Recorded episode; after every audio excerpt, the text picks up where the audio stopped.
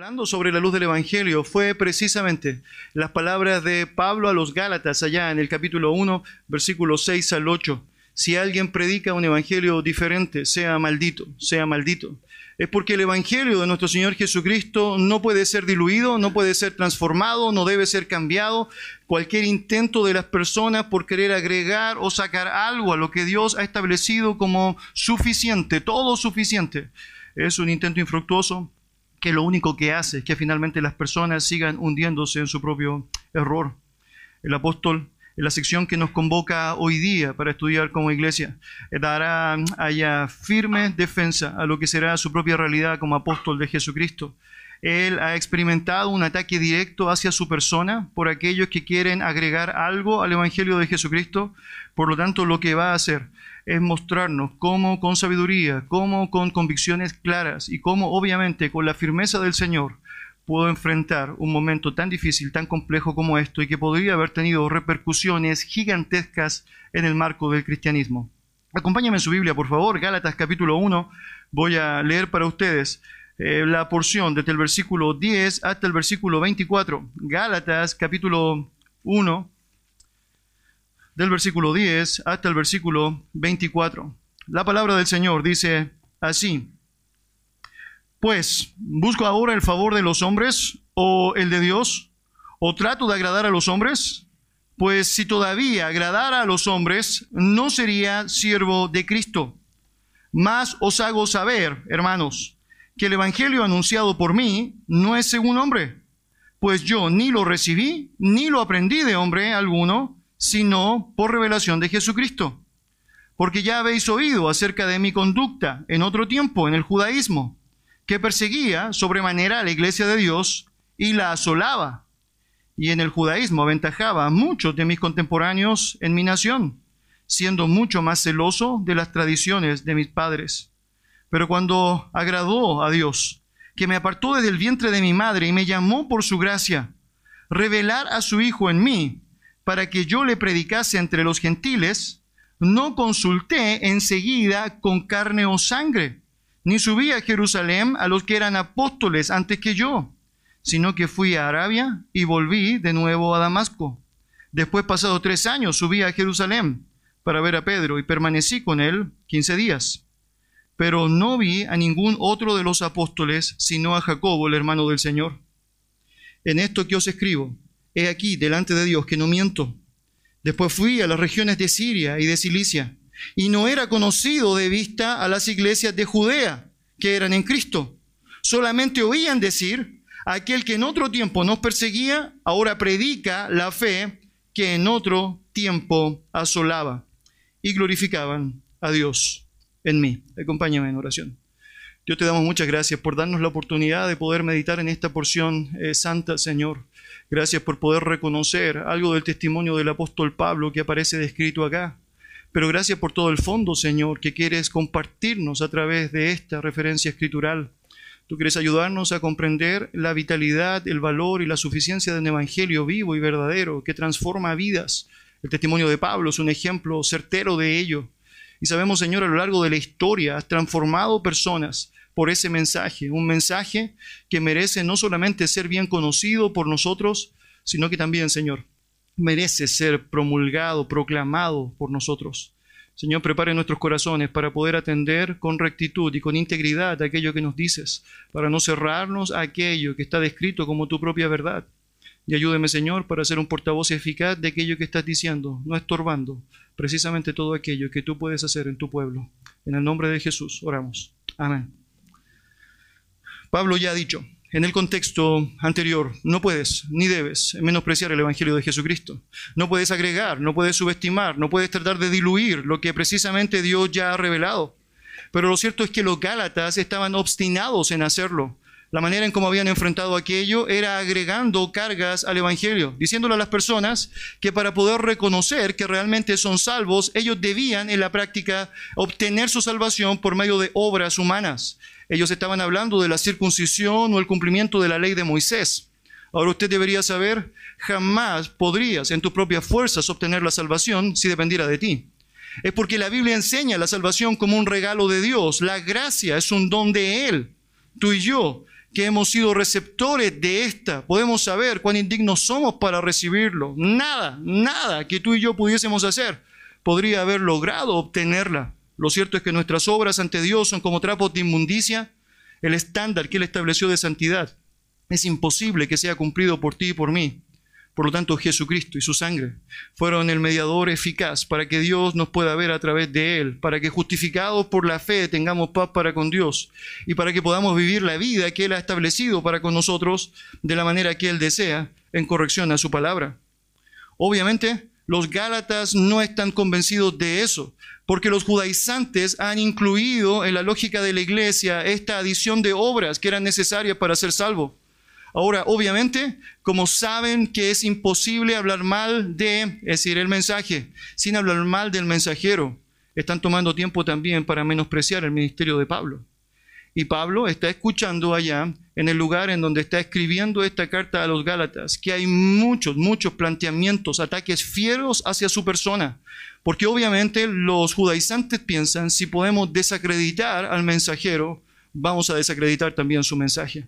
Entonces lo que tú y yo tenemos acá en esta porción de la palabra del Señor es como Pablo presenta una defensa férrea, firme, clara para demostrar, él sí es un apóstol de Jesucristo, él sí es alguien que tiene los méritos necesarios por la gracia de Dios, alguien que sí tiene un mensaje vivo y eficaz que puede generar, obviamente, la gracia del Señor, las transformaciones necesarias.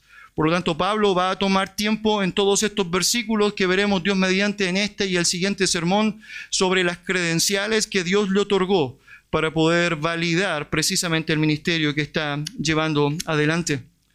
Antes de entrar de lleno al relato, creo que hay algo muy importante que tú y yo debemos desprender de esto a priori. Una de esas cosas que debemos considerar es que Satanás es muy astuto. Frente a cada oportunidad que él tenga para poder inmiscuir su mentira, él va a actuar. Activamente él va a actuar. Él sabe que pequeñas sutilezas pueden generar grandes distorsiones a lo largo de la historia. Es allí la razón de por qué hay tantas convocatorias de Pablo en sus escritos, a que no se dejen llevar por huejas, sutilezas, ni filosofías de hombres, ni tampoco historias de viejas, ¿no? Como dice allá. Es porque francamente Muchas, muchas oportunidades existen de parte de Satanás para a través de pequeñas sutilezas diluir o transformar un mensaje que obviamente merece ser íntegro y puro.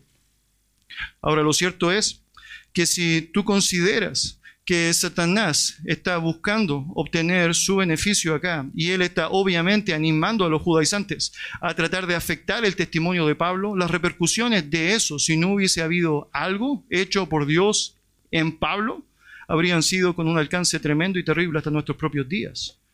Si Pablo, que se asumió ser un apóstol de Jesucristo, francamente, como decían los judaizantes, no lo era.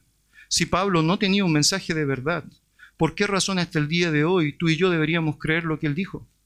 ¿Por qué razón tú y yo deberíamos creer gran parte del Nuevo Testamento que fue escrito por él?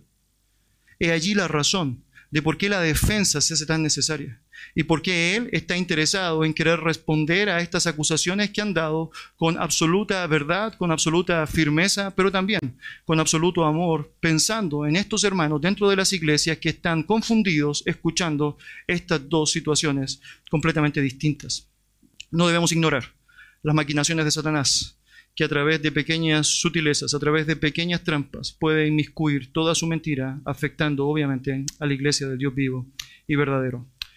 Lo primero que Pablo va a hacer acá y que debemos considerar es que va a mostrar las marcas distintivas de su apostolado. En este contexto de la defensa necesaria que Pablo debe llevar adelante, él va a manifestar que hay marcas generales que son evidentes en él, que todos pueden considerar, evaluar y ver y notar a través de estas marcas que francamente él no es lo que los judaizantes dicen que él es. Mire allá, en primer lugar, dentro de esta marca distintiva de su apostolado, hay una evidencia, una mirada enfocada hacia Dios o en Dios.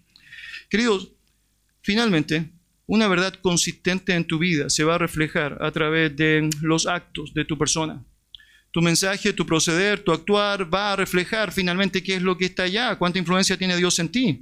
Si realmente eres un siervo de Dios, las evidencias serán apreciables. No basta con que digas que eres un siervo de Dios, Las evidencias demostrarán que lo eres. No basta con que digas que eres un cristiano, las evidencias demostrarán que lo eres. No todo el que me dice Señor, Señor entrará en el reino de los cielos, sino el que hace la voluntad de mi Padre.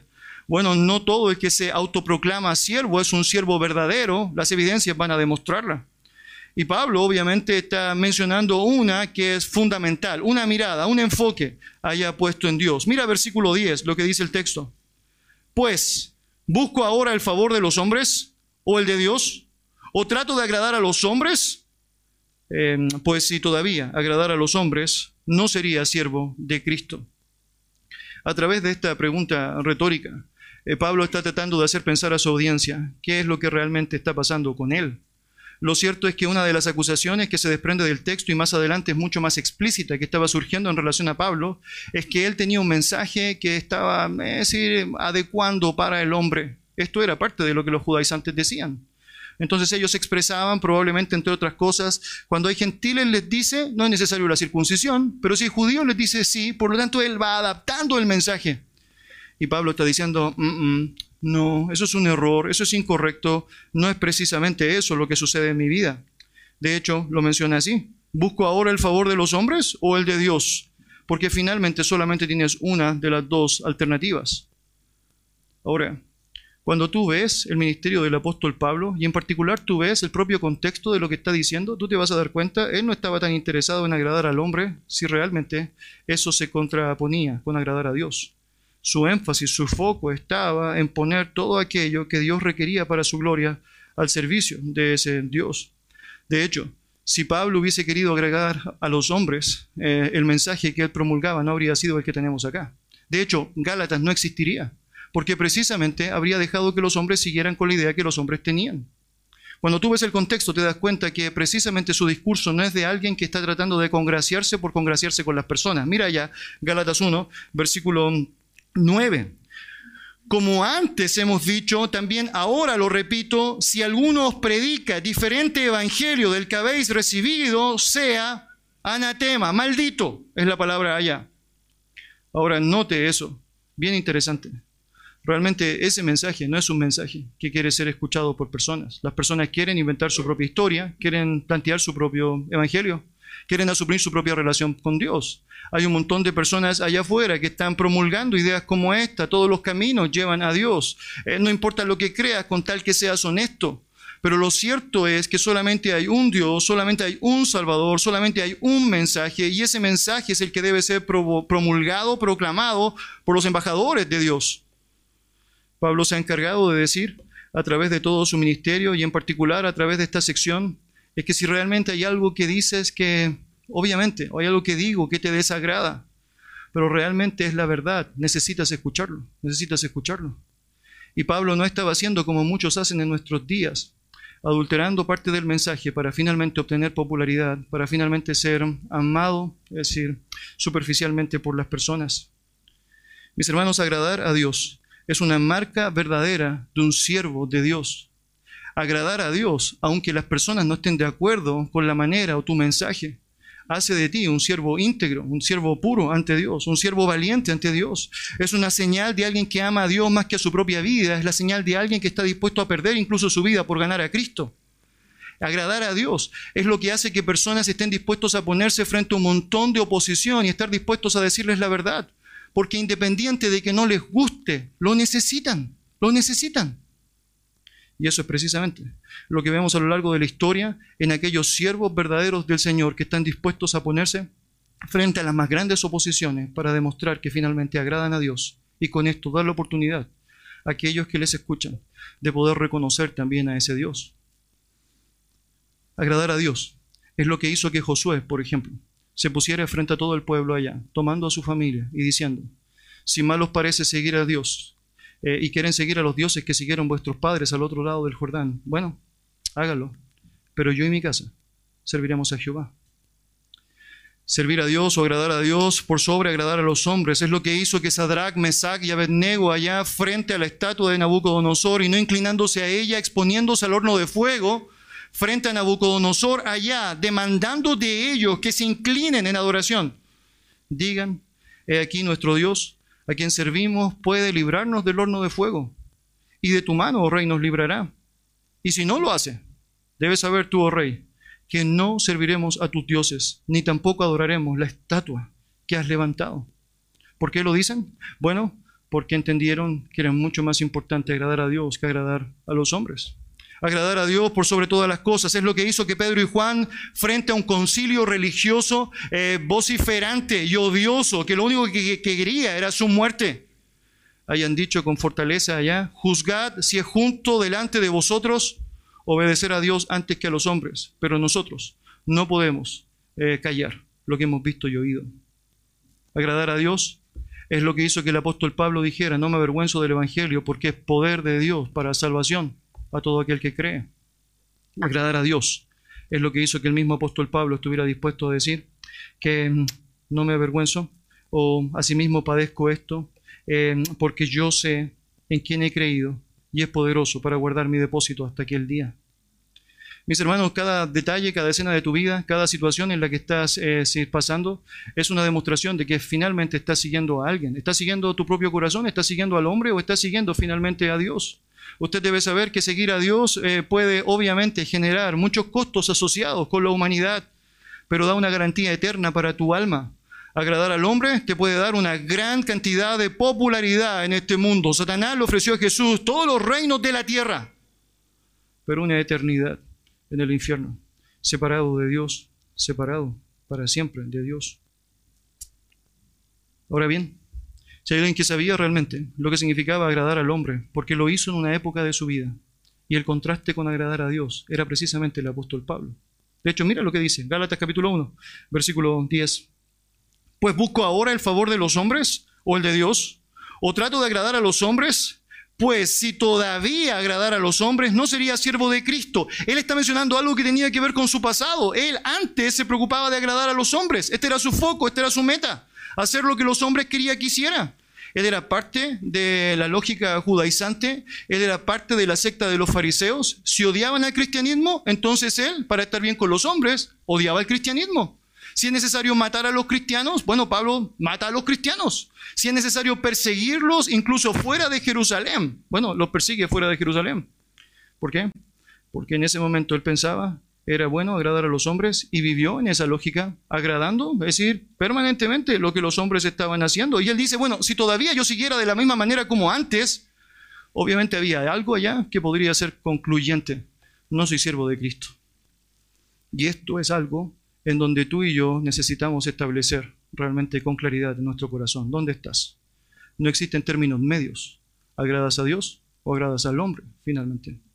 Y lo cierto es que Pablo, asumiendo que por gran parte de su vida pasada todo tenía que ver con agradar al hombre, hacer lo que el hombre quería, decir lo que el hombre quería escuchar, eh, ha determinado y ha considerado que un camino eterno, propicio y perfecto para él. Y obviamente también es para nosotros es poner a Dios por sobre todas las cosas. Si no lo haces, no puedes decir que eres un siervo de Cristo. Obviamente no puedes pensar que eres un siervo de Él. Ahora mire lo paradójico de todo eso.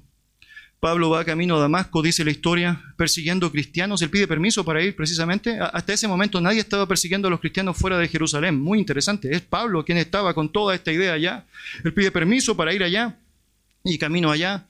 Dice la historia, tiene un encuentro personal con Jesucristo la escena es bien descriptiva, porque las palabras de Jesucristo dicen precisamente lo que sucede cuando tú y yo tomamos una u otra decisión.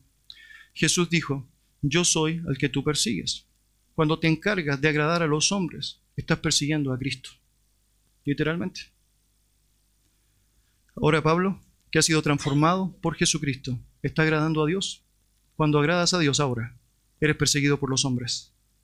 Todo aquel que quiere vivir piadosamente padecer la persecución.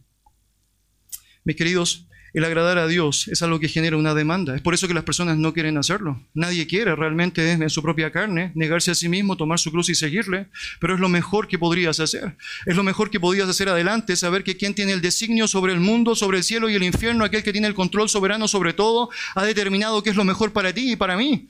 Obviamente si la opción es ser un esclavo del pecado, un esclavo de Cristo, no tienes dónde perderte, pero la carne no siempre está pensando así. Mis hermanos, es muy importante considerar cuando miras el testimonio de Pablo que hay una marca ya evidente de que su foco era agradar al Señor. Era tanto así que su propio cuerpo estaba reflejando esas marcas. Pablo había estado en los Gálatas, recuerda allá. Él fundó las iglesias en Galacia. Él está en su primer viaje misionero visitando las zonas de Galacia y está obviamente predicando el mensaje del Evangelio. Personas están conociendo al Señor y está dejando líderes en cada iglesia para que ellos puedan continuar adelante con la obra del ministerio. En uno de los episodios de su primer viaje a los Gálatas en particular, Pablo enfrentó una escena terrible. De hecho, muestro para ustedes, eh, Hechos capítulo 14, versículo 19, esto está específicamente allá en el contexto de Iconio, dentro de las iglesias de Galacia, donde el texto nos señala, habiendo apedreado a Pablo, le arrastraron fuera de la ciudad pensando que estaba muerto. Eso no es lo que vive eh, una persona que francamente está preocupado por agradar a Dios. Si realmente agradas a Dios, tú debes saber, estas son las cosas que sí van a pasar. Esto no es lo que vive alguien que está dispuesto a agradar a los hombres. Esa es la razón por la cual, sin ningún sentido, una marcha pacífica, por ejemplo, tratando de promover algo que es un mensaje correcto de Dios, es atacada por una turba de odiosos con deseo de matar si es necesario. Y tú te preguntas, ¿por qué pasa eso? Bueno, porque si quieres agradar a Dios promulgando un mensaje de Dios o tratando de promover algo que es bueno, bueno, allá está, allá está la oposición se verá latente. Esa es la razón por la cual los reyes de la tolerancia, aquellos que dicen que debemos tolerar todas sus prácticas, no están dispuestos ni un segundo a tolerar cuando decimos algo de la Biblia. Es porque obviamente la palabra del Señor nos muestra, mientras quieras agradar a Dios, va a haber oposición marcada, evidente, palpable, en la vida de los creyentes. Bueno, Pablo, no queriendo agradar al hombre, precisamente queriendo agradar a Dios, estaba en el mismo contexto hacia los Gálatas antes de escribir esta carta, enfrentando lo que fue la lapidación. Pensaron que había muerto, por eso lo dejaron ahí. Imagina cómo quedó. Esa es, entre otras razones, la argumentación de Pablo al final de los Gálatas cuando dice llevo las marcas de Cristo. Es porque literalmente las llevaba. Literalmente las llevaba. Queridos, Pablo había rendido su vida al señorío de Cristo él decía, si realmente yo me preocupo por agradar a los, hombres, no soy un esclavo de Cristo. Es porque un esclavo sabe que ha sido comprado por precio. Un esclavo sabe que ha entregado la voluntad propia a la voluntad de su amo. Y usted debe saber esto. No hay mejor amo al que puedes entregar la dirección de tu vida que es Jesucristo. No hay mejor amo que puede gobernar las decisiones de tu vida, que puede cuidarte, protegerte de la adversidad, que puede sostenerte de manera correcta que Jesucristo, por lo tanto vale la pena vivir en base a su señorío, vivir en disposición a seguirle, seguirle como debe ser seguido. Obviamente, Pablo no iba a fallar en esa convicción, es por eso que dice, mm, no busco agradar a los hombres, mi meta es agradar a Dios.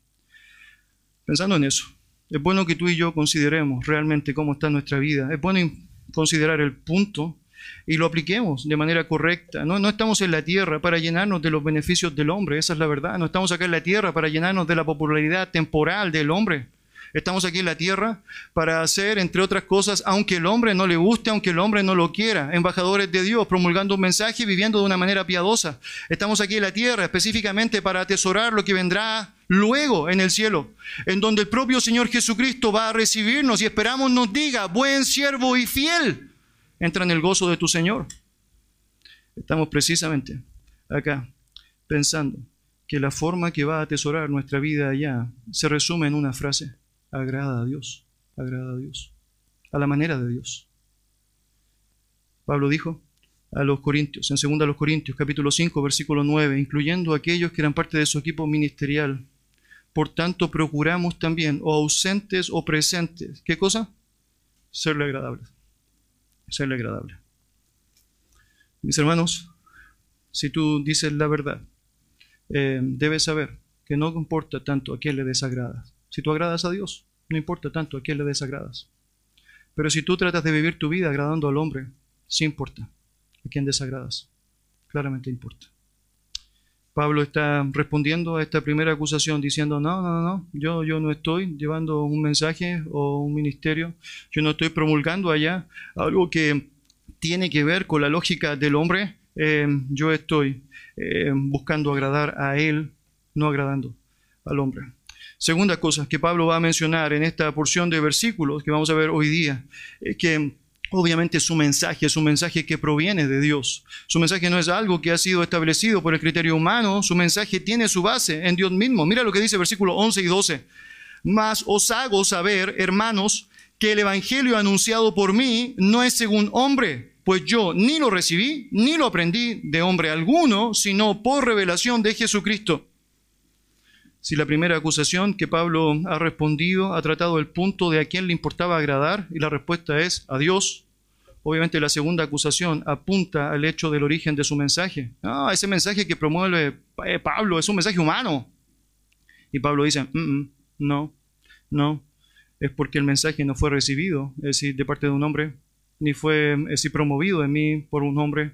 El mensaje fue establecido, fue develado a mí por el propio Señor Jesucristo. Versículo 11, más os hago saber, hermanos, que el Evangelio anunciado por mí no es según hombre. Mis queridos, el Evangelio de Jesucristo es tan sagrado, es tan puro, es tan perfecto y es tan todo suficiente que cualquier intento del hombre por agregarle algo, quitarle algo pequeño que sea, o aún tratar de manipular pequeños detalles de las palabras, no es otra cosa que degradarlo, distorsionarlo, contaminarlo. El hombre no puede tener injerencia en el Evangelio de Jesucristo, ni en su origen, ni en su fondo. La razón específica de eso es que ya es perfecto en sí mismo. Por lo tanto, cualquier intento del hombre por tratar de humanizar el Evangelio es algo nocivo. Usted y yo estamos en un contexto en donde muchas iglesias lo que han tratado de hacer específicamente es eso, humanizar el Evangelio, ¿no? Hacerlo de una manera aceptable para las personas. Lo cierto es que tú tienes que tratar de decir el Evangelio verdadero para que las personas sean aceptadas ante Dios. Y esta es la única forma. Pablo es enfático. Mira ya cómo utiliza la terminología. Más os hago saber. Esta terminología, bien fuerte, bien estricta, ya es como dijeran, reconozcan la verdad. Es la idea, ustedes deberían saber esto, pero se los voy a decir, se los voy a repetir otra vez, se los voy a aclarar, les voy a aclarar el punto. El Evangelio anunciado por mí no es según hombre. Queridos, aún frente a los ataques que Pablo está recibiendo allá, tú puedes notar que él no ha eh, descolocado su intencionalidad correcta. De hecho, tú podrías pensar que un ataque tan fuerte como este, que atentaba directamente contra su persona, su ministerio, contra Jesucristo, es decir, un ataque que estaba diciendo en primer lugar, tú quieres agradar a los hombres, en segundo lugar, tu mensaje es de hombre, podría hacerte reaccionar fuertemente, pero Pablo no está así, de hecho aún muestra su corazón compasivo, mira cómo trata a las personas, dice otra vez versículo 11, más os hago saber, hipócritas, dice eso, necios, bobalicones, ¿no? Es decir, hermanos, todo lo que vas a ver en Gálatas es algo interesante, es el corazón pastoral de Pablo por querer proteger a las ovejas del Señor, del engaño de los judaizantes. Hermanos, por favor, no caigan en el error, no se involucren en engaños sutiles, no se dejen llevar por aquello que agrada a los hombres. Si Dios le tomó por soldado, batalle para él. No se deje llevar por aquello que puede sonar atractivo al ojo. La mayoría de las cosas que suenan atractivas al ojo no necesariamente son buenas. Tenga cuidado con el padre de mentira que puede implantar la semilla de la mentira en un corazón engañoso y perverso y hacer que con eso, finalmente, nuestro propio corazón pueda desviarse. Pablo está diciendo, hermanos, hermanos, hermanos, no se dejen engañar. El Evangelio que he predicado no es un Evangelio que viene del hombre. El origen es completamente distinto. Mire, si Pablo tenía como máxima agradar a Dios, de mala manera, él podría estar promulgando un evangelio del hombre. De hecho, las dos acusaciones se desprenden, es decir, correlativamente. Es decir, si realmente él aclara el punto, mi testimonio, mi ministerio, mi vida refleja que me importa agradar a Dios más que al hombre, obviamente el mensaje que voy a promulgar no puede ser un mensaje humano. Es porque si fuera humano no estaría agradando a Dios. Por lo tanto, Pablo está dejando muy claro allá, no se trata de mí, se trata de él. Y esa es la vida del cristiano. No se trata de usted, se trata de él. Se trata específicamente de lo que Él ha establecido para nosotros y nosotros obedecemos en fe hacia Él. De hecho, si el mensaje de Pablo fuera humano, habría sido el mensaje de los judaizantes. Es por obras. Es porque los hombres quieren tener participación en algo, quieren hacer algo. Quieren pensar que lo obtuvieron ellos, quieren pensar que pagaron por ello. Si Pablo realmente hubiese tenido su foco en agradar al hombre, él habría dicho todo lo que el hombre quería escuchar. No habría tenido este problema. Pero Pablo, como está buscando agradar a Dios, está revelando un mensaje de Dios, aunque el hombre no esté agradado con eso. Aunque el hombre no esté agradado con eso. Hermanos, la salvación es un mérito de Dios, es voluntad de Dios, es gracia de Dios y la gloria es para Dios. Por lo tanto, cualquier intento del hombre por apropiarse con alguna participación en aquello que solamente es un acto soberano de Dios, no por obra para que nadie se gloríe, obviamente es un ejercicio incorrecto. Decir todo esto creo que nos ayuda muchísimo, entre otras cosas, para sostener nuestra propia fe. ¿Y por qué digo esto? Bueno, básicamente porque si nuestro mensaje fuese humano, no sería ni tan sublime, ni tan perfecto, ni tan maravilloso, ni tan transformador de vidas como ha sido este mensaje promulgado en la Biblia a lo largo de la historia. La razón por la cual muchas personas critican la autoridad de la escritura, bajando el nivel simplemente a meras expresiones humanas o no a un libro escrito por hombres, es porque realmente no han entendido la gracia salvífica del Evangelio de Jesucristo. Es porque solamente el mensaje perfecto de un Dios perfecto puede provocar esta transformación. Lo cierto es que cualquier cambio de conducta no es comparable con lo que Dios puede hacer desde adentro, cambiando el estado de un hombre de muerte a vida. Por lo tanto, usted y yo podemos sostenernos incluso en la suficiencia de las escrituras, reconociendo que tiene un mensaje eterno, perfecto, incomparable, y que en la práctica jamás habría sido escrito por un hombre. Jamás. Si yo hubiese tenido que inventar el Evangelio para ser salvo, créanme que habría establecido criterios eh, favorables para mí, ¿no? Bueno, todo el que quiera ser salvo debe medir más de un metro setenta. ¿Cuántos se van al infierno acá? Obviamente, asumiendo el mal chiste, ¿no? Usted debe saber y yo debo saber que nuestros criterios jamás serían comparables con los criterios divinos. Por eso vale la pena que sigamos los de Él. Son mejores, son los justos, son perfectos. Mire la claridad que Él está describiendo allá en el versículo 12. Pues yo, ni lo recibí, ni lo aprendí de hombre alguno. Y eso tiene mucho sentido cuando conoces parte de la historia de Pablo, porque Pablo no tiene temor para reconocer algunas cosas que podrían haber sido las críticas de los judaizantes. Bueno, Pablo antes de ser cristiano, usted debe saber, él era un hombre bien religioso, de hecho dice en cuanto a celo, el mejor, el mejor, el mejor. Fariseo de fariseos. Note eso, ¿no? No solo fariseo, fariseo de fariseos, ¿no? Esto es como cuando entre los religiosos a uno le dicen el religioso. Ese sí que es religioso, ¿no? Entonces, él dice fariseo de fariseos. Él tenía ya academias en términos de estudios en cuanto a lo que significaba su propio judaísmo. De hecho, el más grande de los rabí era precisamente su rabí. Le decían a Gamaliel que él le enseñó el gran maestro. Es porque precisamente él era el hombre con quien todo hombre quisiera haber estudiado. Y Pablo estudió con él. Pablo aprendió con él. Y él está diciendo, mire, lo que yo he promulgado a ustedes no, no es ni por hombre, es decir, ni de hombre. Es decir, descarten a Gamaliel. Bueno, Pablo, antes de ser cristiano, tuvo nociones del Evangelio y la respuesta es sí. De hecho, la historia nos dice que cuando están matando al primer cristiano, recuerda a Esteban, lo están lapidando, Pablo tenía la ropa de Esteban. Él está consintiendo con la muerte de Saulo, perdón, de Esteban. Y él está escuchando el mensaje que Esteban declara. Hechos, capítulo 4 o 5. Muy interesante. 7, capítulo 7. Muy interesante, porque aún eso todavía no había sido suficiente para él. Y él dice, no, descarte a Esteban, todavía no es Esteban.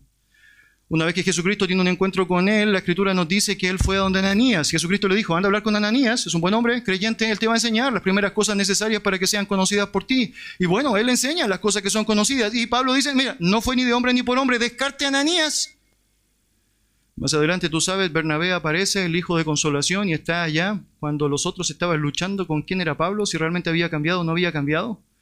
Y él les está enseñando, lo está tomando para consigo y está presentándoselo a otros como alguien que ha sido transformado. Y Pablo dice, no es ni de hombre ni por hombre, descarte a Bernabé. Ahora todo hecho para decir que finalmente eh, él tiene la fuente y el origen de su mensaje. Otra vez, verso 12, pues yo ni lo recibí ni lo aprendí de hombre alguno, sino por revelación de Jesucristo. Mire, sabemos que fue por la intervención divina que finalmente Pablo tiene el privilegio de poder llegar a la luz del Evangelio. Sabemos que fue por la obra de Dios que finalmente él puede reconocer una verdad que hasta ese punto de su vida claramente no había saltado. Había conocido de ella, había escuchado de ella, tenía nociones de eso. Él sabía lo que era el cristianismo, de hecho perseguía el cristianismo, él sabía lo que el cristianismo profesaba, sabía que el cristianismo creía en un Cristo que había muerto y que había resucitado. Aunque sabía eso, todavía la luz del Evangelio no había sido alumbrada en su corazón, porque la única forma de que la luz del Evangelio alumbre tu corazón es que Jesucristo se revele allá. Eso es precisamente lo que pasó.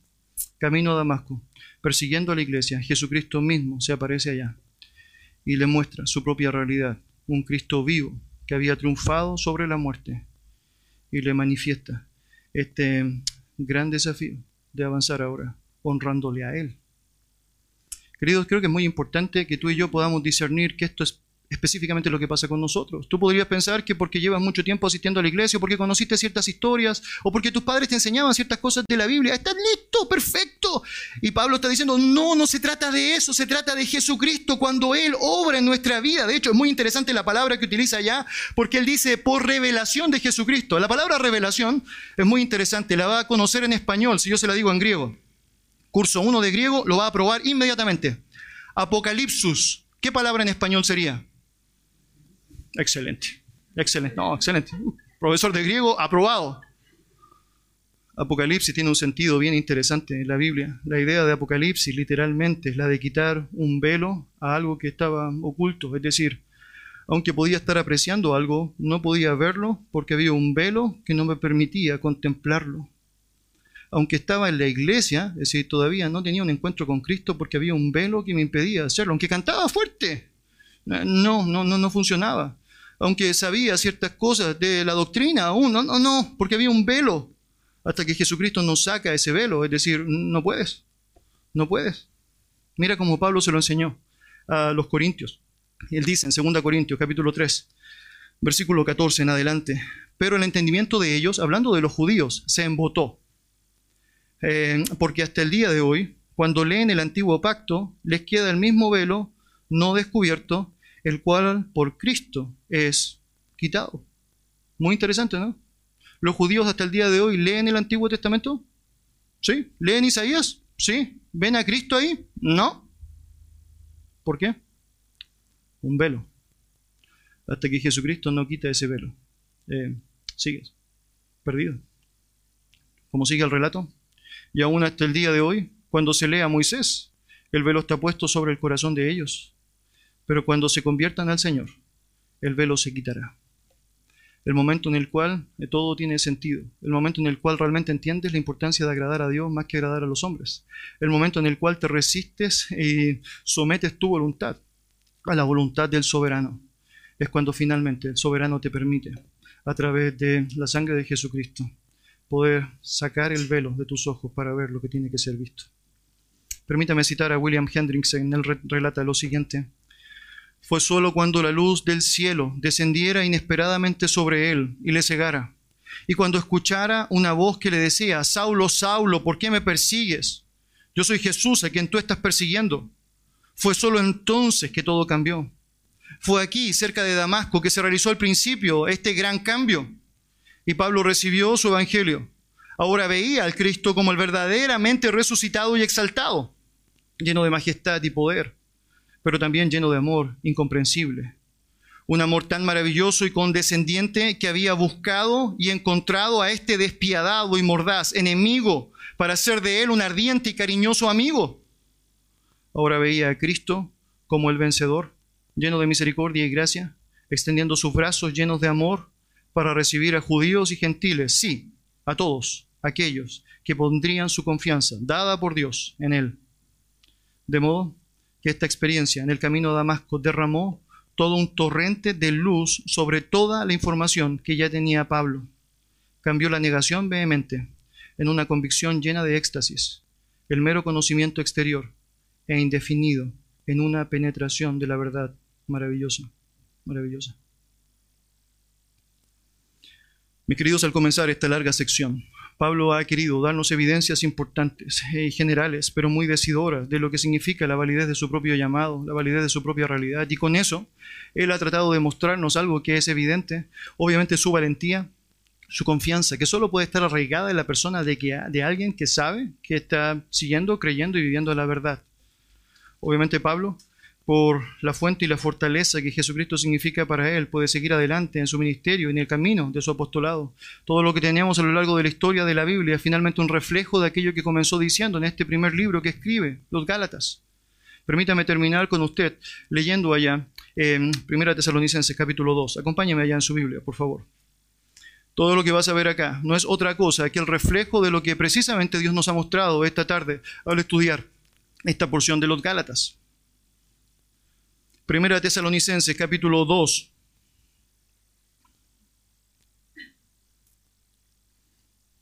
Ahora, Pablo no está escribiendo a los Gálatas, Pablo no está escribiendo a los romanos, no está escribiendo a los corintios, Pablo está escribiendo a los tesalonicenses. y les va a decir algo fundamental que tú y yo también debemos dimensionar en nuestra propia vida, en nuestra relación con Dios. El texto dice allá, 1 Tesalonicenses capítulo 2, versículo 3 en adelante, porque nuestra exhortación no procedió de error, ni de impureza, ni fue por engaño. De hecho, déjeme ser franco con usted, si su exhortación, su enseñanza, su mensaje fuera humano, esto sería básicamente lo que tendrías. Las mejores intenciones del hombre no son perfectas. Y él dice, mire, mi, mensaje, mi, mi palabra, mi intención hacia ti no procedió ni del error, ni de impureza, ni fue por engaño. Las razones, porque su fuente es perfecta sigue diciendo el texto, sino que según fuimos aprobados por Dios, note, agradar a Dios, para que se nos confiase el Evangelio. Así hablamos, no como para agradar a los hombres, sino a Dios que prueba nuestros corazones. Porque nunca usamos de palabras lisonjeras, diciendo lo que el hombre quería escuchar, ¿no? Como sabéis, ni encubrimos avaricia, ¿no? Obteniendo recursos ilegítimos. Dios es testigo ni buscamos gloria de los hombres, ni de vosotros, ni de otros, aunque podíamos seros carga como apóstoles de Cristo. Antes fuimos tiernos entre vosotros como la nodriza, que cuida con ternura a sus propios hijos. Mis hermanos, estamos en un mundo en donde muchas personas han pensado que no es un gran problema tratar de humanizar el mensaje del Evangelio. Muchas personas se han dejado engañar por iglesias llenas de gente, repletas de personas, que encuentran tremendamente popular el mensaje que se manifiesta desde el púlpito, porque nunca hay confrontación, porque siempre me dice lo que quiero escuchar, porque es un gran coaching que me anima y alienta en cuanto a mi propia carne. Pero lo cierto es que no es eso lo que precisamente Dios nos mandó hacer.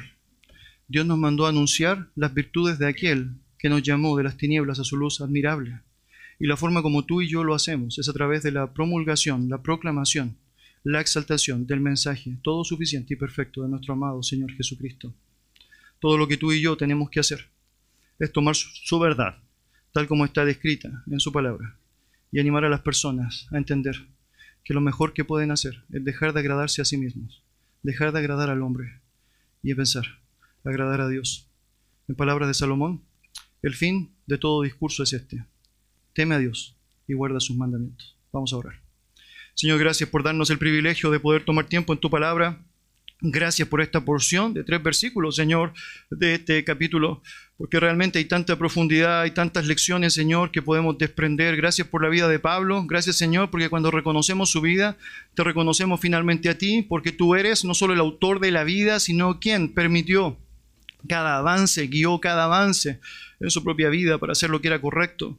Sabemos, Señor, que de la misma manera tú obras en nuestra vida, trabajas en nuestra vida, nos ayudas a poder ser fieles testigos tuyos, Señor, y ayúdanos a no transar, a no claudicar, a entender que tu mensaje, el tuyo, es el que ha salvado a millones de personas a lo largo de la historia, que es tu mensaje, el tuyo, el que ha transformado las vidas de personas a lo largo de la historia.